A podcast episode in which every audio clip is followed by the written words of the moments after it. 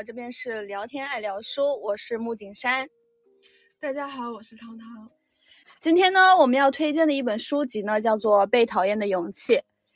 这里面有一句话还是我蛮印象深刻的，它上面说：“如果说自卑是人类与世界互动的必然结果，那么勇气就是人们在追求意义上人生中的必然能力。”然后这里面呢，这本书中也有很多个观点，我觉得也是很值得去讨论一下的哈。嗯嗯，像第一个呢，原因论跟目的论，哈，那我们俩是都看了这本书的，呃，那你来跟我讲一下你怎么看待这个原因论和目的论吧？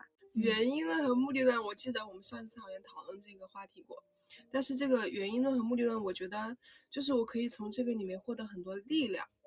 包括说原生家庭的这种问题啊，嗯，大家都会说我现在嗯分析出我我一些做法，我逃避爱，或者说是我面对两性关系或者说人际关系的时候，面对亲密关系的时候，我选择的一些模式，一些伤害都是从原生家庭中来的，大家都会归归结于原因，但是我从这里面找到了力量，就是我们的未来是由我们现在决定的。以前的原因可能会造成我们现在的一些结果，但它并不是唯一的归路。我觉得就是，嗯，就是给予人一些生活下去的一些正能量的一些勇气吧。对我来说，它是给我这样的启发。你呢？对，但是在看这本书的时候啊，虽然原因论者，我我本身呢，我也不呃，可能说，哎呀，我刚刚怎么说来着？第一句。啊，对，之前呢，我看这本书的时候呢，我是比较对那个原生家庭的这一点，就是如果把原生家庭归结为原因论的话，我也觉得是不太恰当的。但是其实生活中呢，我们每个人其实都会是一个原因论者，我们就好像是一直在为自己找理由一样。原因论呢，好像并不能解释生活中的所有的问题，像。嗯，像原生家庭里面的这种关系，虽然过去可能带来的伤害是无法改变的，呃，这只能说过去是不不能够发生变化的，但是不能表示现在我们还也是不能够发生变化的。但其实就是关于原因论和目的论，我有另外一个角度，就是我并不是觉得说原因论它不好。嗯，嗯虽然目目的论它会给我一些力量哈，但我并不觉得原因论是不好的，因为我觉得原因论它可以去释怀，就是比如说我现在的一些东西，从以前找到原因，哦，原来是这个原因，原来有这样子的事情发生，所以导致我现在的东西，就是在你分析这一过程之中，其实有一些心情是可以释怀掉的，比如说你现在受到什么伤害，比如现在很流行嘛。就是我现在很被怕，很害怕拒绝，嗯，是因为小时候父母给我的关爱太少了，是因为他们总批评我，总价值我，总 push 我这种东西，所以说让我导致我现在很怕被拒绝，就这样子的因素，其实就是可以让你了解，也也可以让你去释怀，就是哦，原来是这样子，那没关系嘛，就是继续走下去，其实也不是不好的东西，我觉得。对，还是就是像书中所说的哈，决定我们自身的不是过去的一些经历，而是我们自己赋予经历的一些意义。嗯，可能就在这里吧。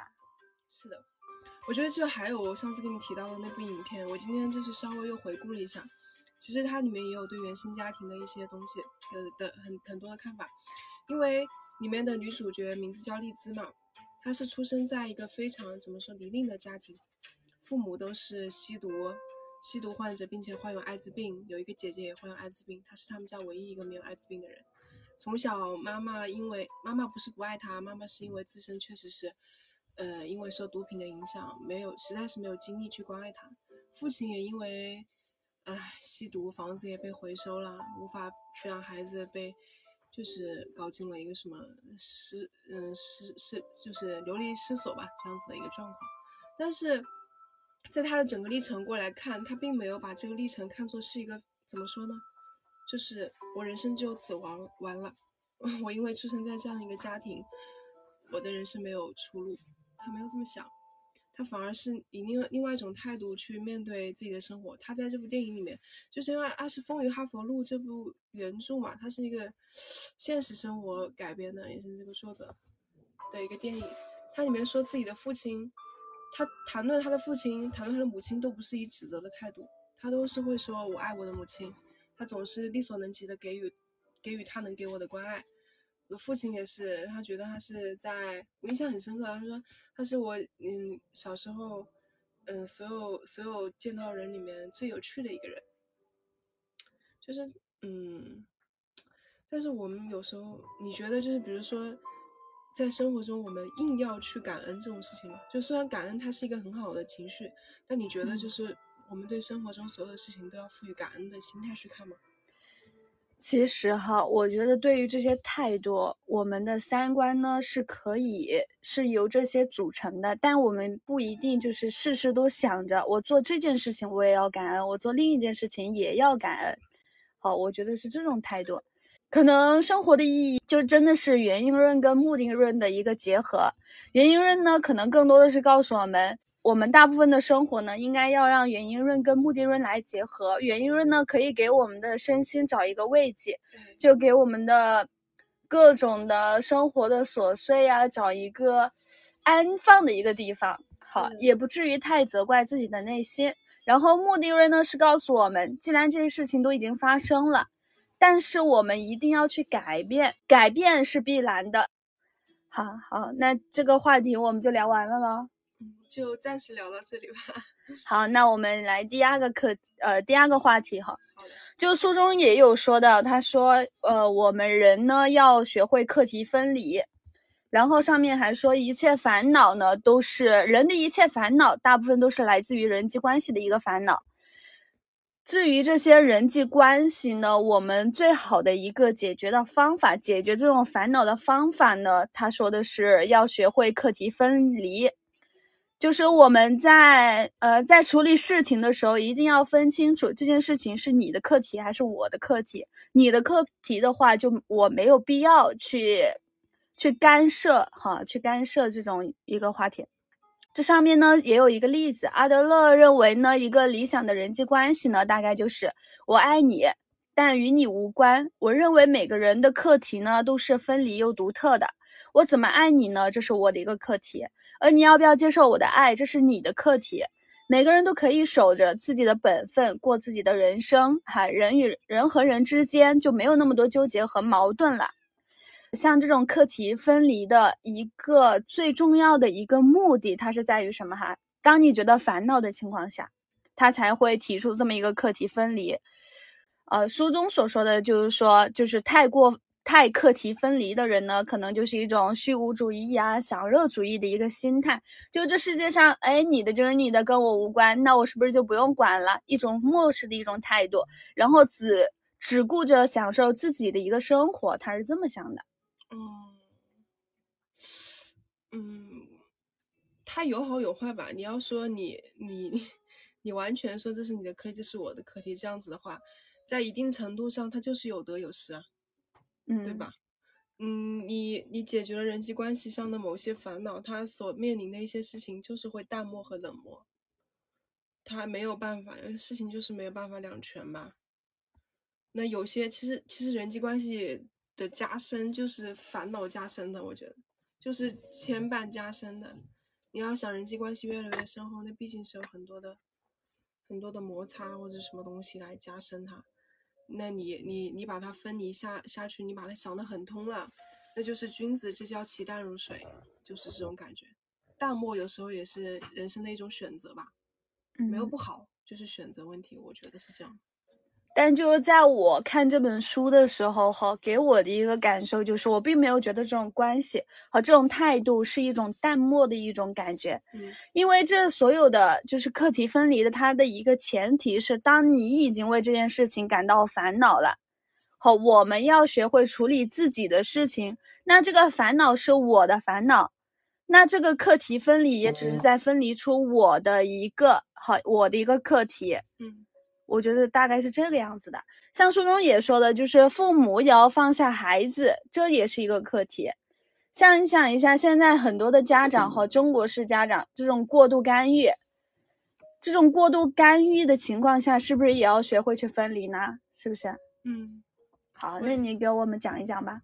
大概，父母其实我父母的过度干预，这个其实我有感而发呀，就是我觉得有一些现在的很很多涉及妈妈宝男这个事情，嗯，大家大大家，但是大家对于妈宝女这个事情，大家没有很很怎么说，就是很批判他，但是对于妈宝男这个事情很批判，这个事情你有关注过吗？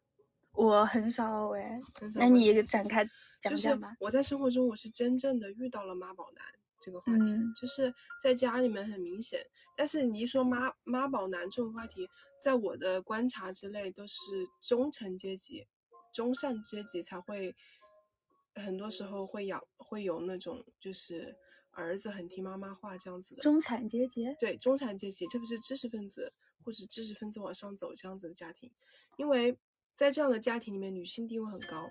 这个家庭里面，很多时候女性嗯、呃是主导地位，就是男性就是性格都比较温和的那那那一种类型。我所接触到的，这可能不科学，但是在这样的家庭之下呢，女性就是这个儿子他会丧失他的主导权，他什么事情他没有了自主独立的精神，嗯，碗也是妈妈洗，饭也是妈妈送，开个店也是为了怕妈妈说，就是这种事情都是在母亲的主导之下，他没有自主的自自愿精神。好，就像这书中可能说到的一个观点，他说人是要为自己活呢，还是要为别人而活？这种可能，这种妈宝男他的一个心理哈，或者说妈宝女啊什么的，他是不是一个抱着一个心态，就是说我我就是为别人而活的，他就是觉得为别人而活的人生呢，可能会让自己走得更轻松一点。好，有没有没有这种可能呢？逃避吧，是吧？就是嗯对，就逃避一些责任，就可能说，就是这种为别人而活呢，为什么会感到轻松呢？可能就是他不用负担更多的一个责任，在很多情况下，可能你自己做错了事情，好像妈妈以前就是这么这么跟我说的呀。好，这些都是有可能的。嗯，确实。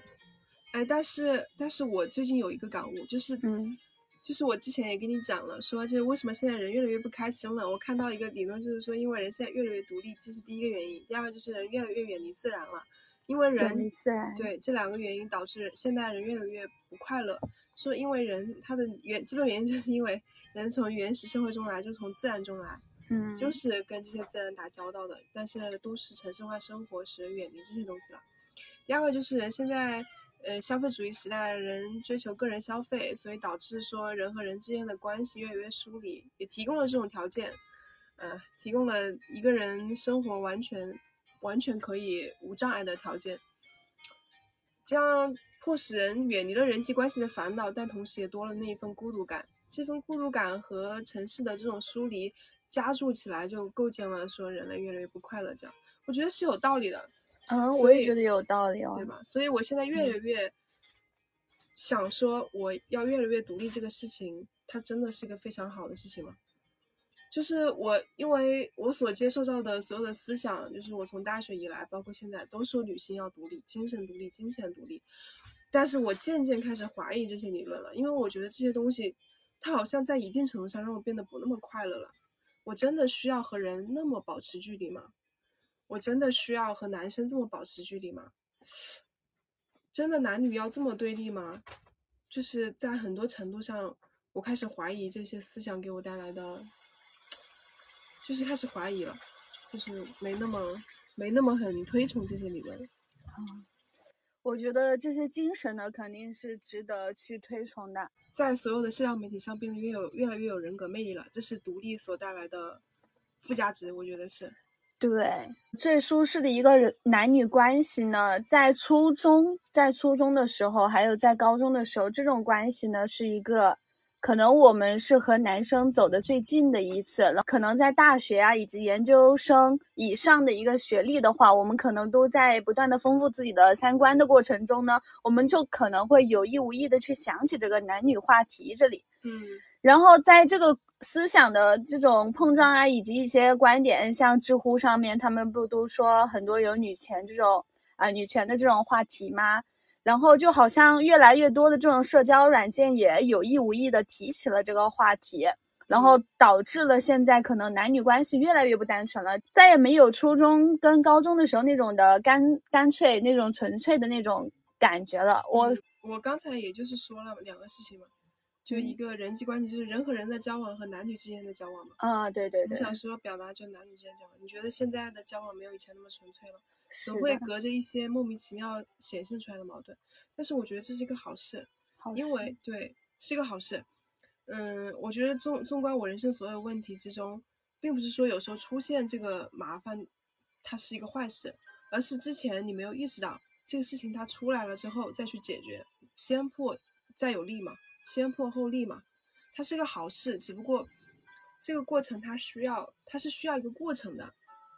他需要我们去和解一些事情，他需要男性去做一些让步，去反思他们的行为。你想想看，其实你你想想看，人类历史过程中，男性确实是就是把男性作为一个整体的话，他确实做出了很多伟大的事情。比如战争需要他们，这个家庭的金钱抚养需要他们，对吧？他们其实做了很多事情，他们打仗也打仗也是他们，建立这个家庭也是他们。他们需要出很多力气，包括看战争片也是。你觉得他们有很多智慧，什么这那，他们是付出了一些东西，所以达到现在的地位的。你不要就是看片面，你要看整体嘛。但是，但是在此同时，他们得到地位的同时，他们也在压迫别人，特别是女性。我们也要看到这方面。为什么现在说女权主义要起来，或者说为什么女性觉得不公平？是因为就是因为得到了压迫呀！你看那些家暴事件，就是有有一个东西我真的很不理解，有反正我看到了我就觉得头皮发麻。就是说一个女男在一个家庭中，男性对女性施加暴力，这种暴力的背后，女性不但不厌恶他，反而对尊重他、尊敬他，甚至有一有有一段社会就觉得一个男人如果不打女人的话，他都不算一个男人。就是当这种思想我觉得匪夷所思、不可思议的时候，但是它确实实实真实实在在存在于我们历史中，过去甚至于现在，还有可能存在于未来。它是一个怎么说？就是，嗯，他得到权力的同时，他也制造了，他也制造了一些暴力，嗯，也不是暴力，他也制造了一些矛盾吧。所以说，我们要解决矛盾嘛。嗯，就是这样子的过程。反正我觉得是，它不是。我觉得现在，嗯，所有出现的问题，并不是说它不是一个坏事，它是个好事。对，那话题又绕过来了。就像现在的这么多这种你所看到的这些现象，是不是更需要有一些，呃，叫什么 KOL 这种女性来去带领一下，就是去表达一些这种观点，让更多的这些无声的这些女性呢？想激活他们的一个思想，嗯，对啊，我觉得是的，对，好，而且我觉得近来媒体做的很好啊，就是女性意识在很多地方都在崛起，特别是消费主义时代，女性消费主义时代 的带来，还有现在很多剧啊，大女主时代，我觉得都是一种好的现象，是的，好的现象嘛，嗯，所以我们也，我们一定要就是还是阿德勒的这个目的论哈。像我们看到的一些很多事情呢，它真的不是一成不变的，并不是说我们的现在、我们的未来都是无法改变的，我们是可以去改变的。好，一定要记住这个，我觉得这是目的论给我们带来的一个最大的一个精神动力了。嗯，对，嗯，好，那我们接下来下一个话题了。好，下一个话题呢，就是在书中所说到的一个自卑情节。他这种自卑情节呢，它是指把自己的一个自卑感呢，当做是某种借口去使用。好，你有没有什么让你觉得有比较自卑情节的事情呢？很多啊，我从小到大我自卑的点太多了。但其实，其实你所有的这些东西里面，我最想讲的就是这个自卑的事情。自卑？对，因为我在这本书里面读到很多东西，关于自卑，我释怀了很多。因为其实他说很多优秀的人就是其实是最自卑的人，因为这种自卑。所以他变成很优秀的人。很多时候，其实你现在想想，有时候你，你，你，你看到生活中有些平庸的人，说不定他是很自信的人，因为他觉得我不需要在在某方面做出那么卓越的东西，我就很自洽。嗯。而有些人他那么优秀，或者说他当然不是说所有人又偏嗯，就是不要走向极端主义。我永远都觉得，嗯，就是生活中很多人你会发现说他在某方面做的非常的优秀，但是他在择偶或是各方面有些东西方面他是真的有一些极端的想法让你不能接受的。虽然我说的很抽象，但是嗯确实是这样。书中所说的呢，他是说人人都会有自卑感，但是这个自卑感呢，千万不要把它当成一个原因论哈，大概一大概的一个意思就应该是这个意思。嗯而我们应该更多的是把这种自卑感呢，去化成一个动力。如果你永远都感觉自己就是挺优秀的呀，或者说挺一般的、挺普通的，然后一成不变，就你心里面偶尔是会需要这些自卑感来激励一下自己的，这是我的一个看法。为什么我们总是会由于别人喜欢你或者别人不喜欢你去感到自卑呢？嗯，而且我觉得特别女孩子就是会觉得说啊，他他不喜欢我是不是因为我不够漂亮？好像我唯一的这种自卑情节都是来自于暗恋对象。然后第五个呢，就是来讲一下，我们接下来讲一下下一个话题哈，勇气心理学。假如说你不是为了满足他人的期待去生活，那他人也不是为了你的期待而去活。我们每个人呢，也需要勇气去做自己，这是一个嗯很好的。嗯嗯嗯就就是在我的看法中，我觉得这个话题就是说，你你有你得有勇气去拒绝别人，你也得有勇气拒绝别人的拒绝，不接受别人的拒绝。给我的嗯一给我的感觉就是这样子。好，被讨厌，你怕不怕被讨厌？我怕呀，我肯定怕。你也怕谁不怕？我怕我不怕。respect respect。我还记得上次去逛街的时候，说扫码啊送一个那个什么什么签，然后抽了一下，抽到人见人爱，我就想啊，有必要人见人爱吗？然后我就跟我的呃，就跟我的朋友换了一个，我想要人生躺赢，我不想要人见人爱。人见人爱这种东西呢，对我来说意义不大，因为我都能够接受别人的讨厌了，是不是？是的，我觉得，我觉得你能接受这个事情，我觉得就他对我来说本本身就是一件怎么说呢，就是天赋。也是这个时候我们可以回到第二题，课题分离人际关系。对呀，就被人别人讨厌的时候，我们也可以就是利用那个阿德勒的一个课题分离的一个思维，就是他讨厌你是他的事情啊，自己做自己，这是自己的课题，是吧？是的，我我还有一个很邪恶的想法，就是比如说，我有时候会想，这个人讨厌我，嗯，他讨厌就讨厌，反正费的是他的心思，我又不又没有费我的心思。我如果这个时候再去费心思说他讨厌我怎么办？那这个事情就是我的损失。但是如果他讨厌我，只有他自己会耗掉心思。我这种想法是不是特别邪恶？嗯，好，然后接下来呢，我们这个话题也过，就是需要勇气嘛，哈，要有每个人都要有被讨厌的勇气。我很羡慕你有这种勇气。嗯，对，我希望你以后，嗯，慢慢的也会有这种勇气。我觉得我正在建立。啊，接下来讲的一个话题呢，就是被认可的追求扼杀了自由。哦，对我局限于最大的一个认可，我就是最希望的可能就是来自家人的认可，其他的朋友啊、什么爱人啊，可能这些他们的对我的一个认可，认不认可的，我好像都不是太 care 的一个想法。哦，我觉得你提到了三个方面，就是关于 爱情的认可、友情的认可和亲情的认可。嗯，首先我觉得就是关于爱情认可，我体会到最深刻的一个东西就是，就是还是谈到我们之前那个话题，就女生永远会有一种思维是，他不爱我是不是因为我不够漂亮？所以说很多时候身材焦虑、容貌焦虑可能都来自于这一点，就觉得说啊，没有人喜欢我，没有人追我，是不是因为我不够漂亮？那我现在脸，嗯，那可能皮肤不太干净，可能身材没有那么好。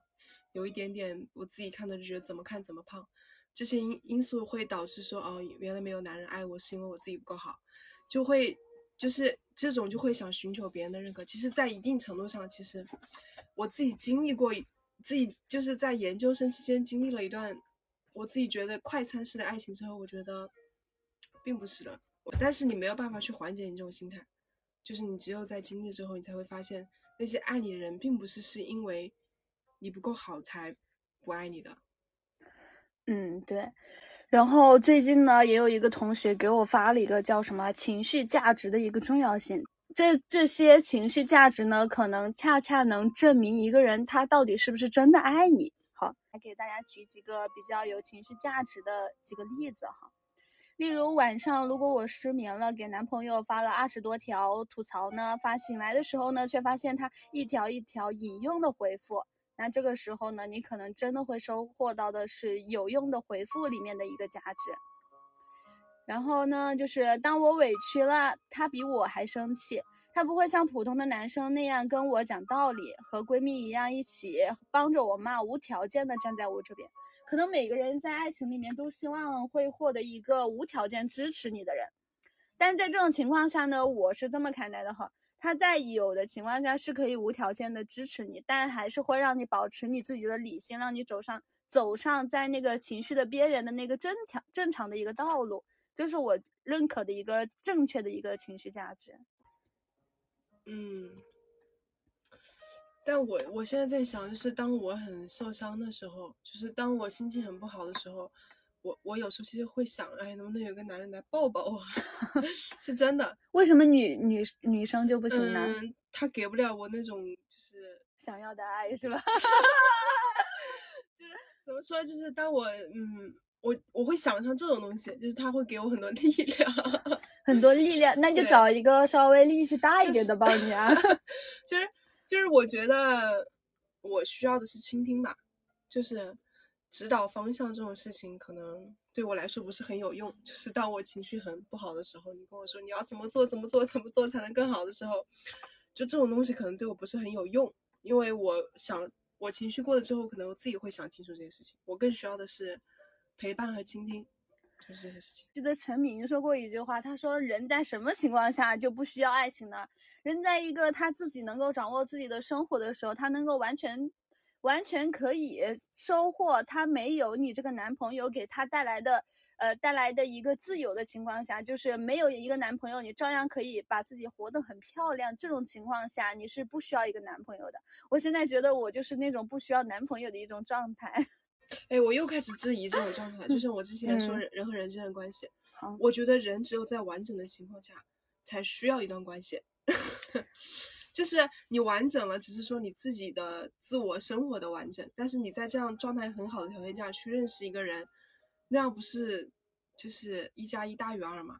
你非要等于说是就是你人生有缺憾或是不好的时候去遇到另外一个人，你觉得那个人可以治愈你的时候，这种爱当然是好。但是我觉得它是艺术，它并不是一种，因为我们很多艺术作品都在写这种事情。